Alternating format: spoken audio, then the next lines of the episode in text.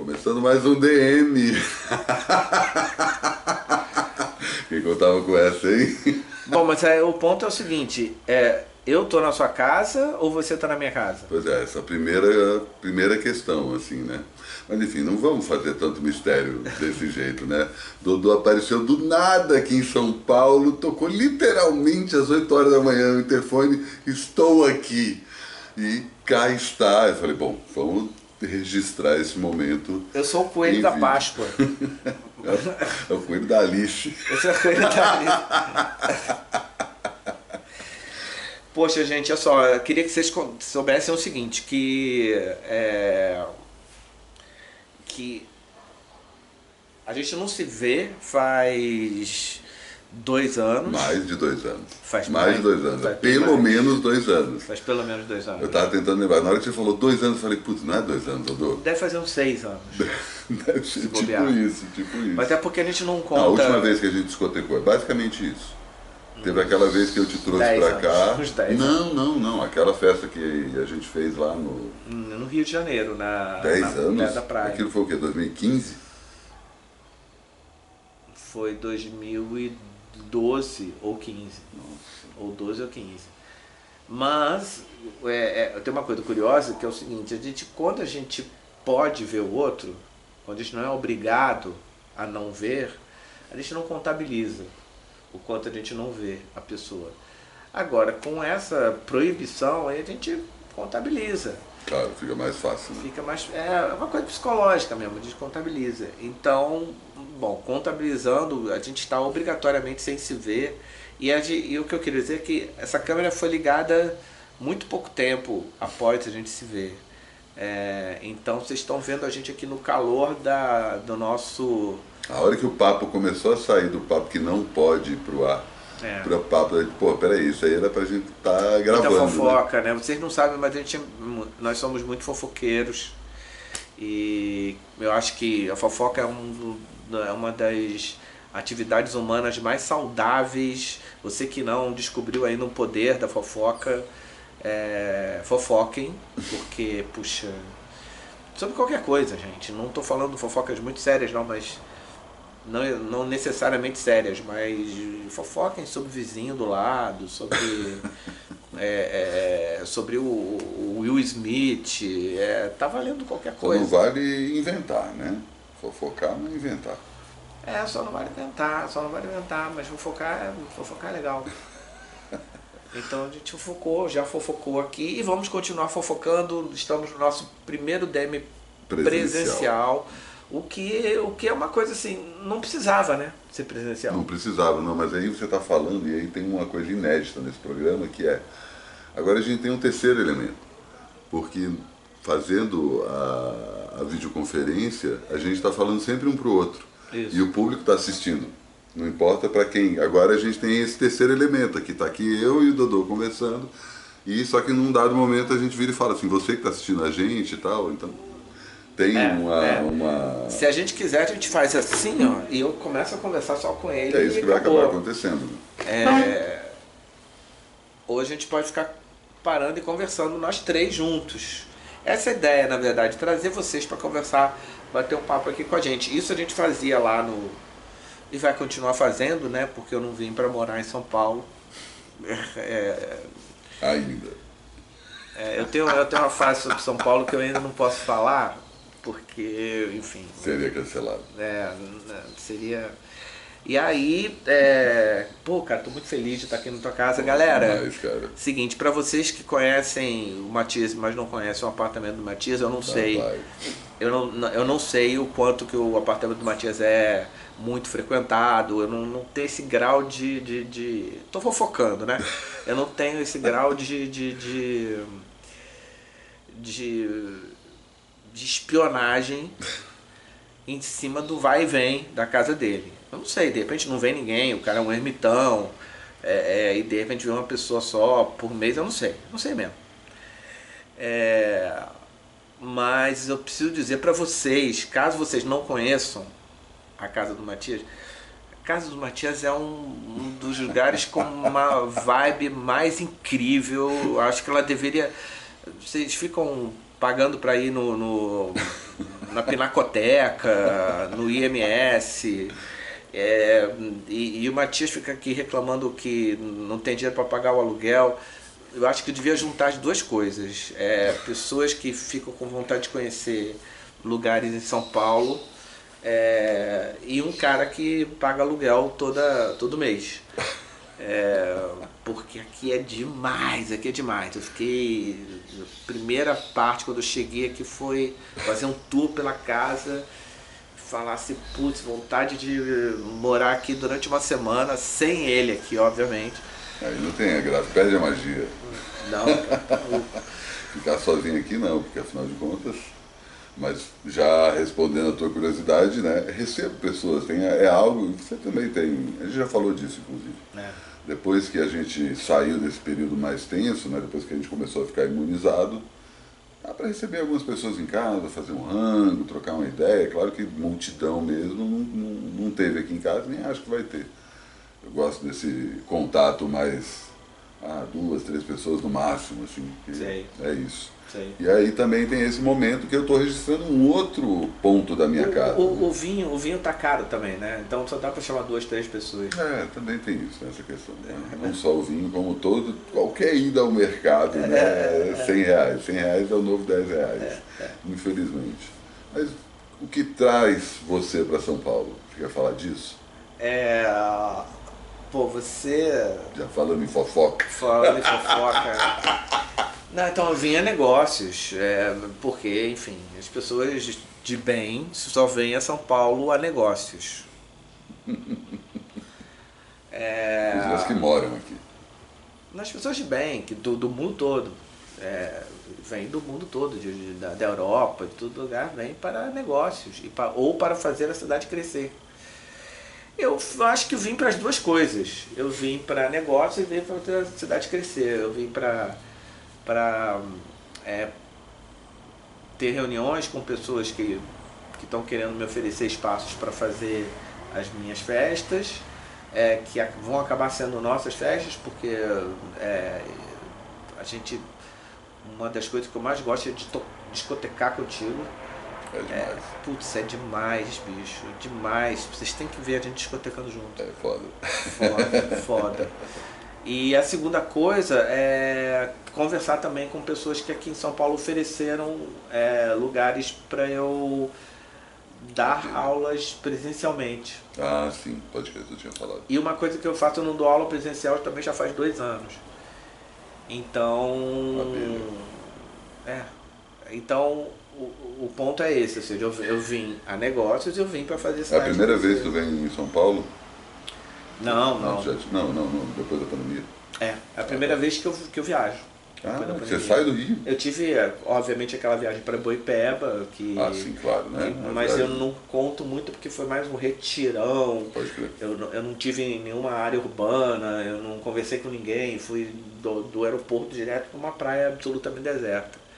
É a primeira viagem em dois anos depois da pandemia e não estou estranhando nada, nada, uhum. não estou estranhando nada. A única coisa que eu realmente estou estranhando é usar máscara ainda no meio da rua, sabe? Uhum, É, algumas obrigações de usar E máscara. aqui em São Paulo as pessoas ainda estão usando máscara na rua. né? Lá no Rio também. Eu queria botar um, um ponto que eu até eu acho que eu vou escrever para a Folha, que é o seguinte, é, e é um ponto que o DM, é um ponto que acho que o DM mais discutiu durante toda a sua existência, que é nós já estamos esquecendo a pandemia. Muito rápido. É, é. Não é só que a pandemia está passando, nós estamos esquecendo que a pandemia aconteceu. E a, Quando a gente chegar aos negacionistas da pandemia, daqui Uhum. a 10 anos, fala, não, que pandemia, não teve É, pandemia. Isso. E, e aí eu penso muito no, no- Bom, isso é muito freudiano, né? Vem muito daquela coisa do. do, do, do- da, da mulher que pega o, homem na cama com outra e ela fica automaticamente cega. E esse é um ca- caso clínico é, verdadeiro, né? Do, do, do- do que o Freud pegou no início da carreira e que ele foi descobrindo que não tinha nenhum problema neurológico, nem neurológico sim, mas nenhum problema nevrálgico nos olhos da mulher que ficou cega. Ele foi descobrindo que ela desenvolveu um, um- com choque, com trauma, ela desenvolveu um modo de se proteger daquilo. Então ela é, ficou cega. E que a mesma coisa acontece com a nossa memória. Por isso que quando a gente tem acidente de carro, ou é atropelado, alguma coisa assim, Ok. a gente- quando a gente acorda seis meses depois no hospital, a gente não consegue lembrar de 20 minutos antes do acidente. Quando a gente estava super lúcido ainda, Uhum. a, a memória não apaga só o trauma, ela apaga também os momentos anteriores ao Anteriores. trauma. Total. Então, eu acho que isso está acontecendo com a pandemia. Eu acho que é, as pessoas estão. É impressionante. Não, eu acho que tirando o DM, você não encontra mais nenhum programa na internet, nenhum vídeo na internet falando de pandemia mais. É, e, e no sentido nem no passado. Ah, vamos fazer agora uma, uma- um bullet time, uma playlist com o que nós aprendemos na pandemia. Não, tem nenhum total. vídeo fazendo isso. Total. Vamos conversar sobre sexo depois da pandemia? Não tem nenhum vídeo fazendo isso. Vamos conversar sobre relações humanas depois da pandemia? Não tem. Aqueles programas lá da TV Cultura que, que, que tem aqueles pseudo-filósofos lá fazendo coisa. Acabou a pauta. Roda Viva, acabou a pauta. É, é, vamos A pauta é a vida normal. não- Mas era pra ser. Olha que você, você viu que eu era um cara super contra ficar falando demais sobre, sobre a pandemia, mas eu acho que agora é o momento certo de falar sobre tudo, assim, de ter mil palestras e cursos, economia após, após a pandemia, empreendedorismo após a pandemia, cultura após a pandemia, é, feminismo após a pandemia, negritude após a pandemia, Claro. mas todo mundo esqueceu. É, as pessoas estão querendo tocar a vida assim de uma forma muito intensa, né? E aí tem essa questão que a gente estava falando aqui antes, que eu acho que tem um trauma a ser resolvido ainda, né? Que a gente está vivendo esse trauma e tentando suprimir isso na base do, do- da volta do convívio social. Né? Ainda tem algumas pessoas que estão isoladas, mas são cada vez menos e as- mesmo essas pessoas estão começando a sair de casa agora. Tem muita gente que tem comentado isso aí. Eu acho que é uma coisa que aconteceu muito pós-carnaval, que aí quando todo mundo, ah, foda-se, vamos tirar a máscara mesmo, e aí logo depois aqui em São Paulo cai a máscara para lugar fechado, no Rio de Janeiro também. E as pessoas simplesmente aceitam isso. Né? E aí agora tem gente em abril de 2022 passando por aquilo que a gente passou em setembro, outubro de 2021, que era aquele primeiro momento de tentar entender como funciona um restaurante, como funciona um bar, como funciona um show, como funciona uma balada, será que eu consigo, será que eu posso? Eu acho que eu te falei, né? Porque eu não, eu vi a história que o Dória ia liberar a máscara para lugar fechado e não, não tinha visto a data quando ia começar. E aí eu fui numa cabine, eu te contei isso, não? Uma cabine Não. de cinema. Não, Cabine não, é o não. termo que se dá para pré-estreia de filmes que são mostrados primeiros para a imprensa. Fui numa cabine no Shopping Eldorado, 8 horas da noite. Lá, eu botei a máscara para ir no, no táxi, né? O próprio táxi está nesse momento aí que. Tá, então, ontem eu peguei um, um táxi com um cara falando assim, cara, eu uso máscara porque eu tenho uma filha de um ano e meio. Saca? Então eu tô mega na nóia, mas as pessoas já tocaram foda-se, saca? O cara botou aquele negócio de plástico ali entre o passageiro e o banco de trás e, tipo, ninguém. Saca? Ele falou, não, mas é meio a meio? Não, não. Tipo, 10% das pessoas estão entrando de máscara. É isso, isso. Embora seja transporte público e o transporte público ainda seja Isso. existido. Eu não sei como é que está lá no Rio, mas aqui as pessoas Não, estão. é a mesma coisa. é a mesma coisa. E, e as pessoas estão usando máscara no, no ônibus e no metrô. Não, Não. em lugar nenhum. Aqui tá, aqui tá. Ah, tá. Aqui até uma- ainda tem isso. Tem uma coisa que é, o fato de você estar sem máscara liberou você usar máscara a me- meia boca nos lugares que exige máscara. Então a coisa que você mais vê é o cara com o nariz de fora, com a máscara no queixo, baixando a máscara para conversar, sabe? Mas tipo, todo mundo ainda está de máscara. E aí o, o. Perdi o fio da meada. É, do Dória. É, não tinha sacado que já estava rolando. Chego no shopping, shopping Dourado, a essência do, pauli- do paulistano, 8 horas da noite, abre a porta ali, ninguém de máscara. Sabe, parecia que eu estava num filme, sabe? Tipo, aquela cena que dá aquela pan. Hum. E aí eu comecei a olhar, não, peraí, o segurança ali tá de máscara, tem o carinha do quiosque ali que está trabalhando, tem uma pessoa, um casal na escada rolante com um filho pequeno, está de máscara, mas tipo, 80% das pessoas estavam sem máscara. O mais chocante, eu acho que é isso, é a sensação de que parece que não, parece que, eles, que todo mundo pulou dois anos. Exato, exato. Hum. A gente está vivendo o adeus Lenin é, da pandemia. Não tem um resquício de que houve pandemia, não há resquício e não vai cada ainda tem, passar, ainda tem. Cada né? mês que passar é. vai sumir. A minha aposta é que até o final de abril a gente já esqueceu a máscara, é, 100%. E, e, não, e não vai ser, não vai haver mais vestígios de que houve pandemia em lugar nenhum do mundo. Tirando Eu acho mortos. que tirando os é, mortos. Oi? Os mortos, né? Não, tirando porque China e Japão usam máscara o tempo todo e não tem. Não, eu acho que a máscara também entra aqui no nosso no nosso entra entra sim, mas como aquela coisa específica. Do mesmo jeito que a gente vê gente andando de bengala, é, bengala vai ter, ah, tipo, sei lá, isso, num, num vagão de metrô, por exemplo, vai ter duas ou três pessoas que vão estar de máscara. É, lá no Rio não. Lá no Rio vai ser. É, tá todo mundo de chinelo. É, é, uma, é uma das coisas que eu mais senti falta. Eu tô, eu tô São Paulo, em São Paulo faz só quatro, seis horas. Eu tô de. de, de, de, de meia. meia aqui. Vou tirar meia se quiser. E, e queria te falar o seguinte, queria falar para o nosso eleitor o seguinte, todos os DMs que eu fiz até hoje, todos os DMs eu fiz de chinelo. É. Todos eles. Menos esse. Menos esse. E eu, e eu, e, eu, tava, eu fiquei a, a vinda toda para cá de, de, de tênis, amarrado. E não foi bom a sensação. Eu fiquei só seis horas com tênis, é. quatro horas com tênis amarrado, uhum. pegar o avião e vir para cá e foi voltar, acho que voltar essa vida, entendeu? A gente meio que viveu como um índio lá no Rio, né? De janeiro.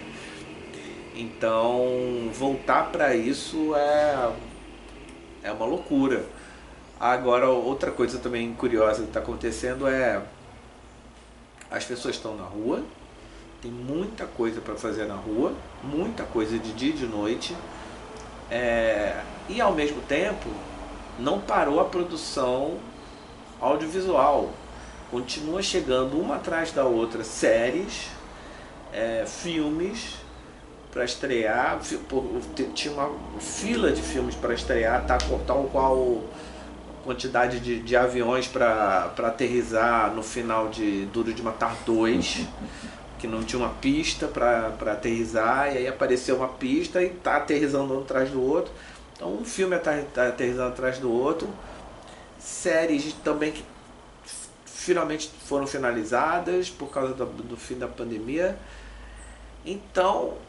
Coisas que já estavam prontas e estavam esperando esse momento. Estavam né? prontas, estavam esperando esse momento, filmes estavam prontos, então você tem hoje uma. uma, uma é, é, exposições que, que, que, que, abriram uma semana antes da, da, da pandemia, ficaram dois anos fechadas e estão reabrindo agora. Eu não sei como é que está lá no Rio, mas acredito que tem uma situação parecida. Quantidade de comércio que abriu durante a pandemia. Não, lá no Rio não abriu ainda. É mesmo? Não, Aqui, não. cara, é impressionante. É. Assim, tem lugares que eu saí com um amigo meu outro dia, ele falou, esse restaurante que a gente está comendo aqui tem seis meses. Uau. O café aqui da frente foi inaugurado tem quatro meses. Tem uma livraria ali no, no, do outro lado da esquina que tem um ano. Tá? Tem uma sorveteria mais na frente que começou a funcionar há dois Uau, meses. Muito bom. Porque é, é a mesma lógica do, da, da produção cultural gente que já estava ali 2019, 2020, ah, Sim. vou abrir um restaurante. Sim. Aí vira e fala, putz, agora rolou a pandemia, não vou abrir restaurante. Sim. Então seguro a grana aqui Isso. e ao mesmo tempo, vamos ver se de repente Isso. essa pandemia faz com que muita gente tenha que entregar o imóvel, que acabou acontecendo. Sim. São Paulo viveu um momento, ainda está num momento muito triste, assim. Eu acho que você vindo aí nesse trecho aí, aeroporto até aqui em casa, tu não deve ter sentido isso, porque você passa por umas avenidas maiores e chega nos bairros que são mais é, classe média. Mas mesmo nesses bairros, é muita gente morando na rua, saca? E você hum. vai no centro. O centro de São Paulo hoje é um campo de refugiado? Olha. É um campo de refugiado, não tem outro nome. Não é uma favela, pura e simplesmente. É um monte de gente morando em um acampamento de saco de lixo? É uma tragédia humana assim de dimensões bizarras assim tem uma estimativa que hoje em São Paulo a gente tenha 100 mil moradores de rua. E tem uma parada, se você for no centro, você vai perceber isso, porque o centro é o lugar em que isso está acontecendo. Todo lugar. Toda São Paulo tem assim, você vai sair de metrô, você vai num supermercado, você vai ver que tem uma galera que mora ali. Uhum. Sabe? Que tem uma marquise e tal, tem uma galera que está ali pedindo, conversando, trocando ideia, mas também mora ali. E no centro isso fica mais é, evidente, que é o fato do, de você ver pessoas que acabaram de ir para a rua. Não são pessoas que moram na rua Perfeito. há 4, 5 anos. Perfeito. São pessoas que até seis meses atrás tinham onde morar. Sei, sim. E chegaram numa situação que a gente não consegue sim. pagar aluguel. E aí a gente tem essa tragédia, né, que aí tem a ver com especulação e tal. Mas ao mesmo tempo, né, também tem a ver com especulação, um monte de gente entregou ponto e os preços dos aluguéis desses pontos, em alguns casos, caíram. A ponto da gente ter, por exemplo, agora a gente está, tipo, mesmo agora que a gente está falando, ah, a vida social já está ativa, tudo normal, mas tipo, no final do ano passado a Barra Funda já era Nova Santa Cecília. O, bar, o bairro Hype, sabe? O bairro que uhum. dois anos atrás, putz, ninguém quer morar na Barra Funda.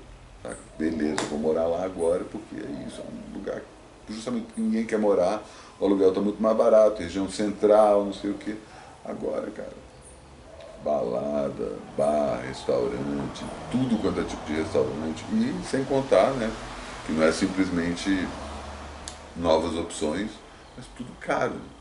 Aqui em São Paulo você vai passar por essa experiência se você for comer fora. Comer um prato de comida é 60 reais. Sem, sem bebida, sem café. É. É, então, mas eu pergunto para ti, lá no Rio é assim também, 60 uhum. reais, mas você vai, é muito dividido Rio, Zona Sul, Zona Norte, ah, sim, binário. Tem... Aqui, aqui não é Aqui não, aqui é isso, assim, por exemplo, se você não tivesse programa para almoço, eu ia te convidar para comer aqui perto de casa.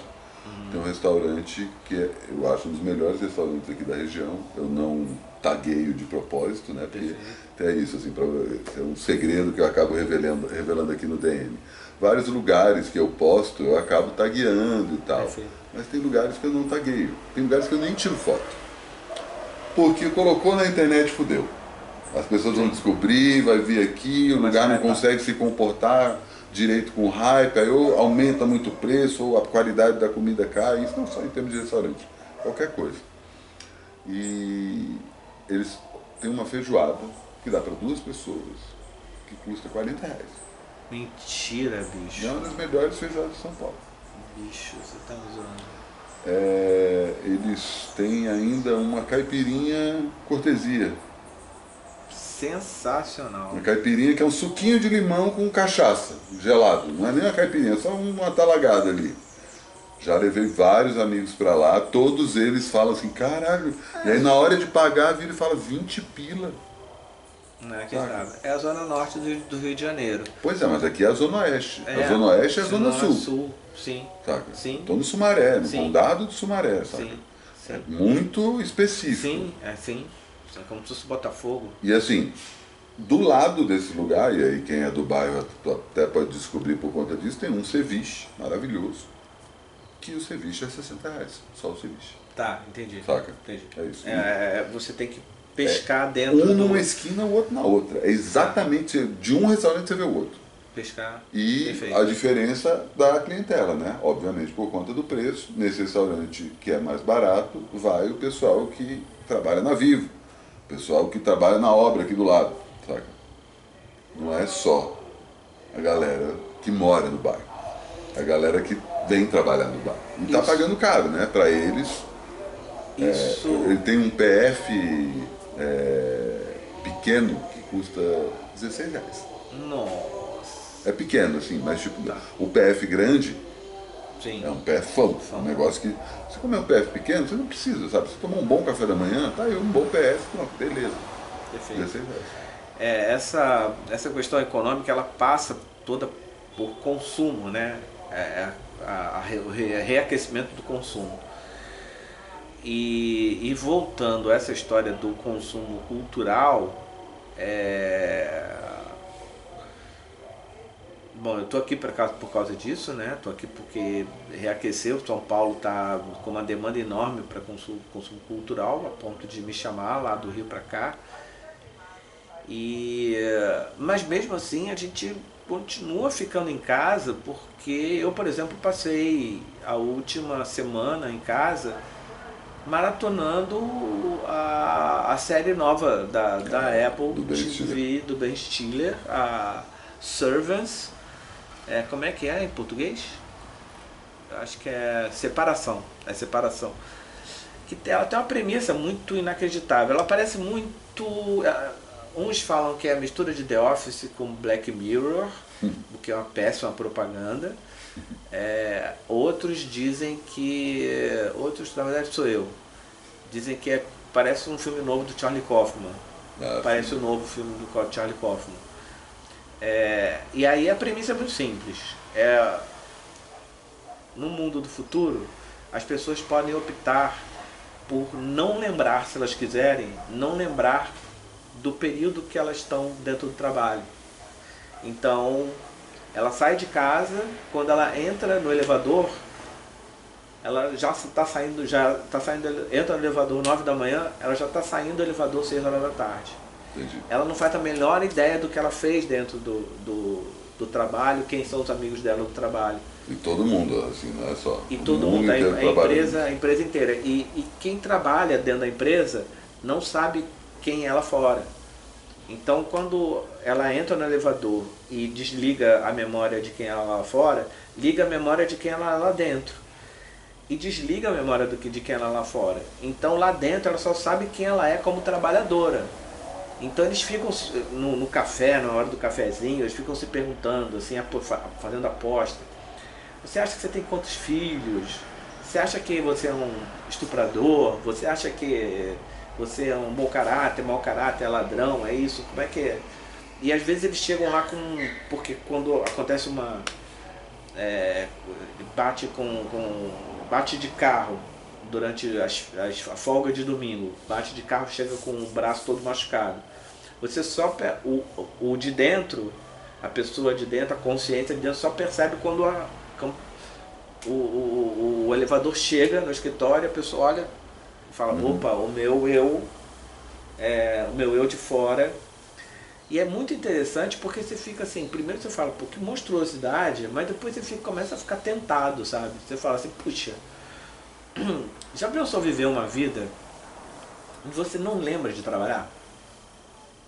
Você não lembra.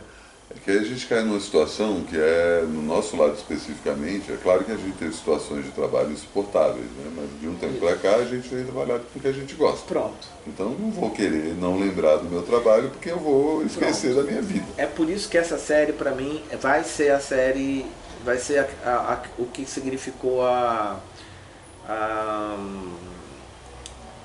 aquela série que ganhou todos os prêmios agora, de, de que é de, de da família ah, Dona, Succession. a Succession do M desse ano uhum. que vai ganhar todos eu acho que vai ser ganhar todos os prêmios porque ela trata de um momento onde está todo mundo voltando pro presencial né estamos voltando pro presencial e aí essa série vem para dizer a, a mensagem da série é olha o presencial é uma furada tanto que a, o nome da série se chama separação ela quer dizer olha não dá para separar um do outro, não dá para separar o trabalhador do, do não dá para porque a ideia da série, a ideia dessa ideia é o seguinte, é, se você tem dois filhos e um deles está com febre, você vai trabalhar e vai render pouco, vai render mal, você está preocupado com o filho. Com esse novo sistema, na hora que você entra no elevador, você esquece que tem filho. Então você trabalha pra caramba, feliz da vida, blá, blá, blá. Quando você sai, teu filho está lá. E você ganha seu salário normalmente. Então, você não se lembra de trabalhar. É um sem fim de, tra de não trabalho, não trabalho, não trabalho, não trabalho, porque o seu trabalho está lá. Né? E todo dia ganhando um fixo no teu caixa. Então é uhum. só diversão e descanso, diversão e descanso. Agora, em compensação para o outro, é só trabalho. Que é, que é você mesmo, seu corpo mesmo, é, 20, é 24 horas só de trabalho. O cara sai de, do trabalho às 6 da ele tarde. De novo. Ele, às 6 da tarde, a porta fecha e ela abre imediatamente, já são nove da manhã e você tem que começar a trabalhar de novo. Ele Mas- pode até estar descansado fisicamente, porque o outro corpo Ele descansou. tá, inclusive eles comentam isso, eles falam, poxa, é maravilhoso esse sistema porque eu tô sempre descansado. É, Uma delas, ela tá falando, nossa, minha pele tá ótima, eu devo ter transado muito ontem. Hoje eu vou trabalhar pra caramba. Então eles ou então chegam cheio, cheio de ressaca, falam, nossa, eu devo ter bebido muito ontem. É absurdamente E o elenco, né? E o elenco que Christopher Walken e John Turturro fazendo um par gay Ah, que foda. aos 70 anos de idade. Uhum. Um casal gay que você. É por isso que é muito o Charlie Kaufman, aquela coisa de. Né, de pegar e fazer perso bolar personagens. É, um casal gay assim, inacreditável. Assim. A Patrícia Arquette, que é uma, é uma defensora ferrenha, né, do, não só dos dos direitos humanos, mas dos direitos do trabalhador. É ela que, que é autora daquele discurso famoso de falar assim, olha, eu não quero o aplauso de vocês. Quando ela recebeu o Oscar. Uhum. Ela falou, eu não quero o aplauso de vocês não, eu quero que vocês, hoje é domingo, eu quero que vocês amanhã, segunda-feira, comecem a receber a gente no escritório de vocês para ouvir os projetos que a gente tem para mandar. É isso que a gente quer. Eu não quero o teu aplauso e amanhã você numa, desmarca a reunião que você tinha comigo. Então ela pegou essa série para ela mesmo, falou, olha, essa série conversa com o que eu penso sobre exploração de trabalho. É, o ator que eu esqueci, sempre esqueço o nome, o ator principal do, do Parks and Rec- Rec- Recreation é o grande ator, é o ator, é o protagonista da série. É Cris, como é que é o nome? Cris. Não, é Adam alguma coisa. E Ah, Adam Levine. Não, Adam Levine é o cara do Maroon é, 5. do Maroon né? 5. E, e Adam Driver é o, é o Kylo Ren. Então, Eu sei, agora eu tô lembrando a cara do sujeito. Isso, e aí e, é, e a pegada é toda do Her, sabe? A direção de arte é toda muito parecida com a do Her, Uhum. com os filmes do, do, do- com muito parecida, muito parecida com o, o filme do, do que o Charlie Kaufman que escreveu, o Spike Jonze dirigiu e que Adaptação.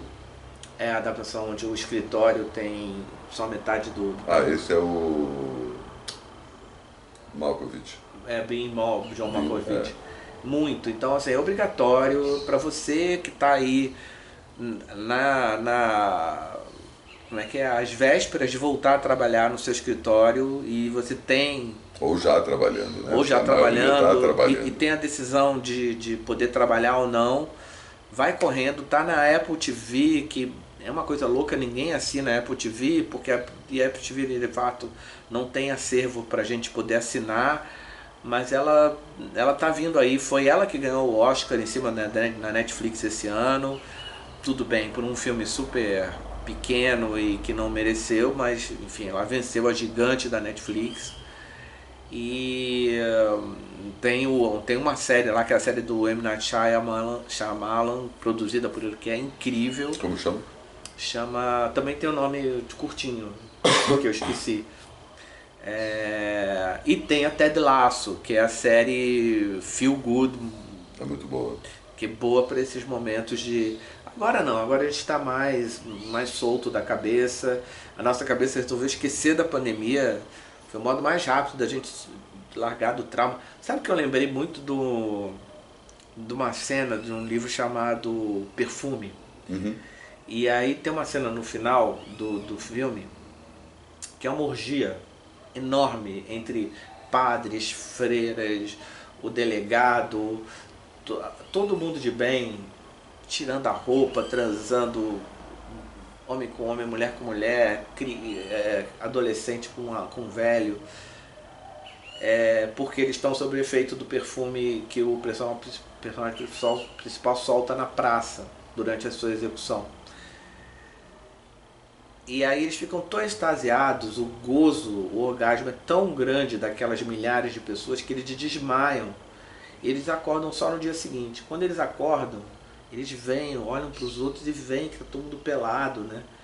E ao invés de eles fazerem um escândalo, falam, meu Deus, Fizemos, ficamos, fizemos morgia, ficamos pelados, o bispo transou com a filha do prefeito, com a filha de 15 anos do prefeito. Ao invés de fazer isso, eles se calam,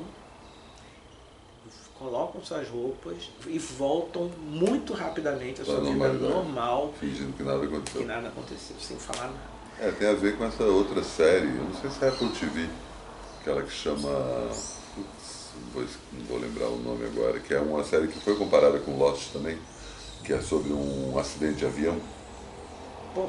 É uma equipe de futebol, futebol normal, não, não futebol americano, feminina, que vai para o Canadá para uma competição. Uhum. E aí chama Yellow Jackets, acho que é esse o nome. Ah, eu acho que eu ouvi falar, sim. Ela, elas vão para uma, uma, Eu não lembro se é Apple, cara, não lembro qual é a produtora. É, elas vão para uma, uma excursão, só que o avião cai. O avião cai e depois elas voltam. A série se passa em dois tempos. Nos anos 90, é uma série bem nostalgia nos 90, a trilha sonora toda nos 90, e tudo muito bem colocado, aquela música fala assim, caralho, meu, o cara manja, sabe? O cara que está cuidando da trilha sonora sabe exatamente, ah, vou pegar esse hit indie, 10 pessoas vão lembrar. Saca? Quem não vai lembrar vai gostar da música porque a música é boa. Saca? Perfeito, perfeito. E, e, e a, as mesmas mulheres hoje, 20 anos depois, vivendo com um trauma do que pode ter acontecido lá, que como elas sobreviveram. E aí não se fala como elas sobreviveram. Tem todo um mistério sobre o que pode ter acontecido. Algumas morreram, outras voltaram diferentes e é insinua é, canibalismo. Tá. Saca? Mas tipo, até a primeira temporada já, já estreou. Onde? Pois é, eu não lembro qual que é a plataforma. Eu acho que é no Amazon Prime. Eu acho que é no Amazon Prime, inclusive que eu estou assistindo um agora que chama Upload. Já viu essa? Não. Upload tem muito a ver com essa aí do Ben Stiller que você estava falando. É, é uma série em que as pessoas, quando estão morrendo, se elas têm grana, elas podem pagar para transportar a consciência delas para um lugar maravilhoso, perfeito. Saca? Um lugar que, tipo, logo na primeira, no primeiro episódio tem essa coisa, o cara abre a janela assim, daquele outono espetacular, laranja. Aí tem um botãozinho do lado, o cara gira assim, de repente começa, neva. neva. Aí ele gira mais um pouco, um puta sol maravilhoso, sabe? Tipo, você vai lá e controla, que é tudo digital. Sim. E aí tem uma pessoa que toma conta Sim. de você, que é o anjo. E aí sempre que você fala anjo, aí tá lá o cara ali trabalhando no telemarketing, cuidando de Sim. 50 personagens ao mesmo tempo. E essa pessoa pode interagir com as pessoas do mundo real. Então você morre fisicamente, mas você continua conversando por telefone e tal. Então, e o cara morre, o protagonista, não tem ninguém conhecido. Nem o, o autor da série é conhecido. Mas já está na segunda temporada, terminando a primeira agora, é uma série besta, assim, sabe? Não é uma série incrível, mas tem esses questionamentos que eu acho legais. Tem uma criança que morreu Sabe, que tá lá nesse. Ele fala, cara, eu tenho 18 anos e não tenho pelo pubiano. Puta que pariu, eu tenho um corpo de moleque de 10 anos. Eu quero, tenho, eu quero pegar aquela mina ali. Se eu tivesse o corpo que eu queria. Não, seus pais não querem que você cresça. Saca? E as pessoas podem é, mudar de avatar, as pessoas podem inclusive transar com as pessoas que estão que estão no mundo dos vivos. Então tem uma roupa que a pessoa coloca, cara, e aí tem todo. Você já viu falar muito disso, né? Mas os caras entram no detalhe, assim, que na hora que abre a roupa, assim, ah, essa é a roupa que você vai vestir para transar com o seu namorado. Tem um monte de protuberância por dentro. tipo, um, e, o corpo cavernoso. É, que aí você vai vestir e aquelas protuberâncias vão todas cair em cima de você. Mas aí você vai sentir tudo, fica tranquilo. Mas e depois? Ah, depois a gente lava ali os caras lavando. Cara, é curioso como é que, como é que a gente está tendo agora uma onda maior de distopias e utopias, né? É, pois é, mas aí que tá. Eu, eu acho que é justamente isso, é distopias barra utopias. A gente viveu até o final da década passada uma coisa sobre a distopia pura e simples, que a gente tinha imaginado nos anos 80. Todas as distopias, as distopias dos anos 80, ali, pega ali Cyberpunk, por exemplo, é, imaginam que na segunda década do século XXI vai dar uma merda federal, a ilha de Manhattan vai virar uma, uma prisão. É, vão cancelar as Olimpíadas de Tóquio em 2020 porque teve um cataclisma global. Enfim, várias paradas que já estavam meio pré-programadas. É claro que muitas coisas não aconteceram de fato, né? A gente não tem o Robocop, a gente não tem o Mad Max, mas a gente tem variações disso, né? Não isso. propriamente exatamente Sim. isso, mas está caminhando para esse lado. Sim. E é uma discussão que, que, que tem, até comentei isso com os caras no aparelho, é, que tem uma questão de como a ficção científica, e tem um cara que puxa isso, que é o Neil Stephenson, o cara do Snow Crash, isso. ele fala que a ficção científica, a partir dos anos 70, 80, começa a olhar só para a distopia. E aí, como é, incentivador da vida, como a arte pode ser, ela incentivou a distopia. A gente se acostumou com a distopia. Então tem todo um discurso na ficção científica, isso já tem uns 10 anos, para vamos pensar em utopias, cara. Vamos pensar em mundos bons, vamos pensar em possibilidades que a gente não tem hoje, que a gente gostaria. Porque se a gente ficar só pensando na distopia, a gente vai viver a distopia. E aí o que eu percebo que tem acontecendo, até o Black Mirror vai para esse lado, que ele trabalha com a questão da distopia, mas também trabalha com a questão da utopia.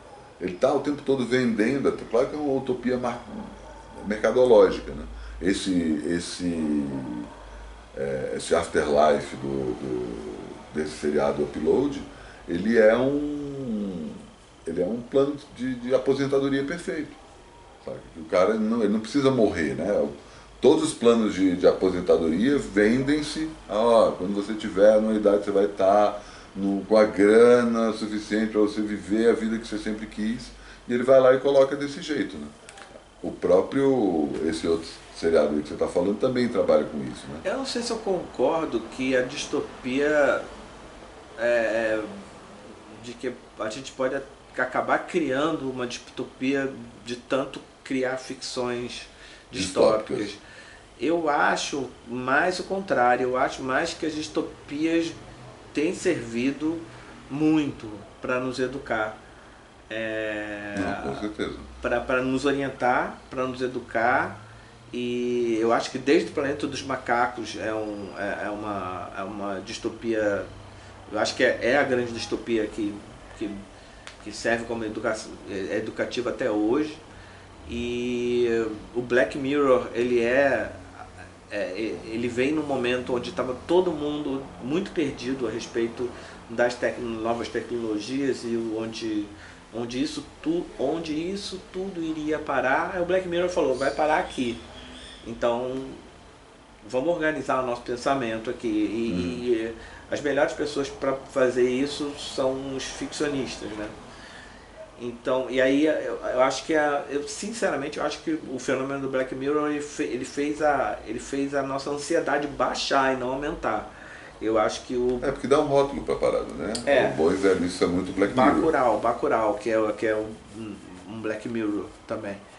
É, ele veio para para nos explicar o que está acontecendo, ao invés de nos deixar Mas confusos. eu acho que isso são, você está falando de obras novas. Eu estou falando das obras dos anos 80 que influenciaram hoje. Tá. Até é esteticamente. é porque eu estou falando, da, eu tô, tô, falando desde os anos 60. Então, você se lembra do, do no ano de 2020? Não, o que, que, era isso? Era é, Spectrum É, Robayat, é, Robayat Green, que é do, do autor do do autor do, do, do, Eu Sou a Lenda e do de, Em Algum Lugar do Passado, que é aquele como filme é, romântico com, com, com o Christopher Reeve. Christopher Reeve. Mas isso Bem aí é. Como cara. é que é o nome? Bem não é, não é, é Silent Green. Silent Green, perdão. O Baial Restaurante. Cuba Restaurante. eu vou conhecer esse restaurante aqui em São Paulo e, e eu vou comer gente. Quer dizer. Já dando vou, spoiler. Já dando spoiler do, do Robayati, obviamente. É, então, é, é, então, é um filme, o, o Sonic Green, no ano de 2020, é um filme, um, uma distopia escrita nos anos 60, que diz que no ano de 2020 a gente vai ter, tá tendo que moer as pessoas para produzir alimento. É, é, esse é o final do filme, na verdade é quando o protagonista é. descobre, descobre Soylent Green, que é essa ração. É, que as pessoas comem no futuro, que não é só a questão da fome, né? Tem toda a questão da superpopulação, ele lista é. ali uma série de problemas que no começo dos anos 70 não eram problemas é, é. tão graves, fala assim, ó, cara, daqui a 50 anos, é. 2020, é. isso vai ser muito e mais você sério. falou da população de rua aqui em São Paulo, né? Ela poderia estar toda sendo transformada em comida uhum. para alimentar outra parte de São Paulo é, e, e, por aí vai. Então, é, eu estou falando da, da distopias lá de trás, e, e bom, e, eu nem preciso citar o, o 1984. E a mais recente que eu vi semana passada, que é finalmente uma distopia preta brasileira, que é o primeiro filme do Lázaro Ramos Matias. Puta que pariu. Lázaro Ramos escreveu, um, um, livro, eh, fez um filme chamado Medida Provisória, que é baseado numa peça chamada Namíbia Não, uma peça escrita por um jovem autor preto brasileiro, que a premissa é muito simples. É um belo dia um governo, um governo muito parecido, é, passa no Brasil como igual de Bacurau, o Brasil daqui a poucos, poucos tempos. O governo brasileiro falando para os negros, falando assim, pô, vocês não estão gostando tanto de se afirmar africanos e esse retorno às Áfricas. Então o governo está querendo pagar passagens para vocês conhecerem a África como como turismo. E aí isso vai escalonando, escalonando e começa a virar uma obrigação e logo vira uma expulsão, ou seja, cada pessoa que seja melaninada, nem é usada a palavra preta, nem negro, no, é, são os melaninados, porque é um, protocolo de, é, é, de, de, de é, que, que a Damares lá do que é feita pela Adriana Esteves ela faz, ela chama os, os melaninados e os não melaninados. Então eles são obrigados a fugir do país e você, começa rindo do filme. E aí, quando as coisas vão ficando sérias, os personagens vão falando, cara, como é que a gente pôde rir no início disso? O que lembra muito o que a gente fez com o Bolsonaro lá no CQC, de rir muito do Bolsonaro, etc. Então, o que me... Até 2018, né? Ah, imagina. E, e, Hitler, e Hitler com os judeus também, claro, né? Aí volta o Berlim, né? Que você já puxou várias vezes lá o quadrinho. Do, dos quadrinhos de Berlim. Então, é...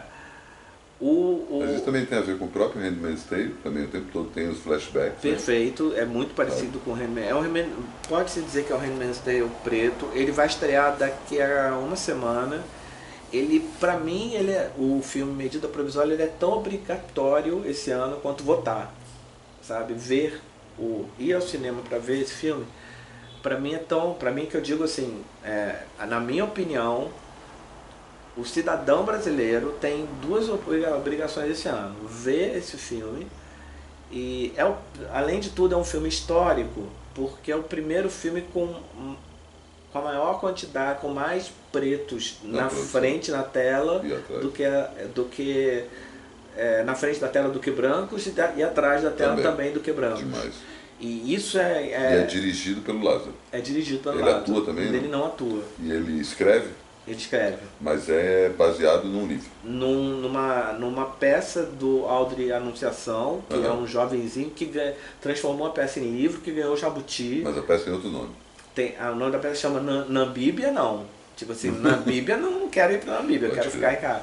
Porque tem, tem, essa, no, tem essa inteligência no, no, no, roteiro, né? De, tem um personagem que quer ir mesmo para a África, ah, não quero saber desse país que trata a gente mal demais. E tem um outro personagem, que um amigo dele que divide apartamento com ele, fala, não, cara, esse aqui é o nosso país, sabe? A gente tem, a gente tem que fincar... O elenco é conhecido? O elenco é completamente. Tem o Alfred Enoch, que é o, que o Lázaro Ramos trouxe dos Estados Unidos, que é a grande estrela do, do, do IAR, né, de lá. Ah, sim, pode crer. É, e ele, só que ele é brasileiro, então ele fala muito bem português. Tem seu Jorge, num papel 20 vezes melhor do que no Marighella, visceral, absolutamente visceral. Adriana Esteves fazendo a vilã Carminha, que ela mais sabe fazer na vida. Você imagina a Carminha no, no, no papel de Damares, como é que foi. A, a, a, a Thaís Araújo no melhor papel da vida dela E aí uma maluquice de assim, Emicida, Rincon Sapiência, Elza Soares, Dona Conceição Evaristo, Dona Diva. É uma loucura, né? Eu, no final do filme parece que eu lá, no, no final do filme tem uma tem uma grande marcha de quase 3 mil pessoas negras é, incentivadoras no, no, e, todo mundo voou lá para o Rio de Janeiro. Teve uma. E a gente fechou uma rua, a prefeitura fechou uma rua num domingo. Demais. E aí os drones filmaram, e aí o filme termina com essa marcha de negros falando, não, a gente vai ficar aqui no Brasil e a gente vai.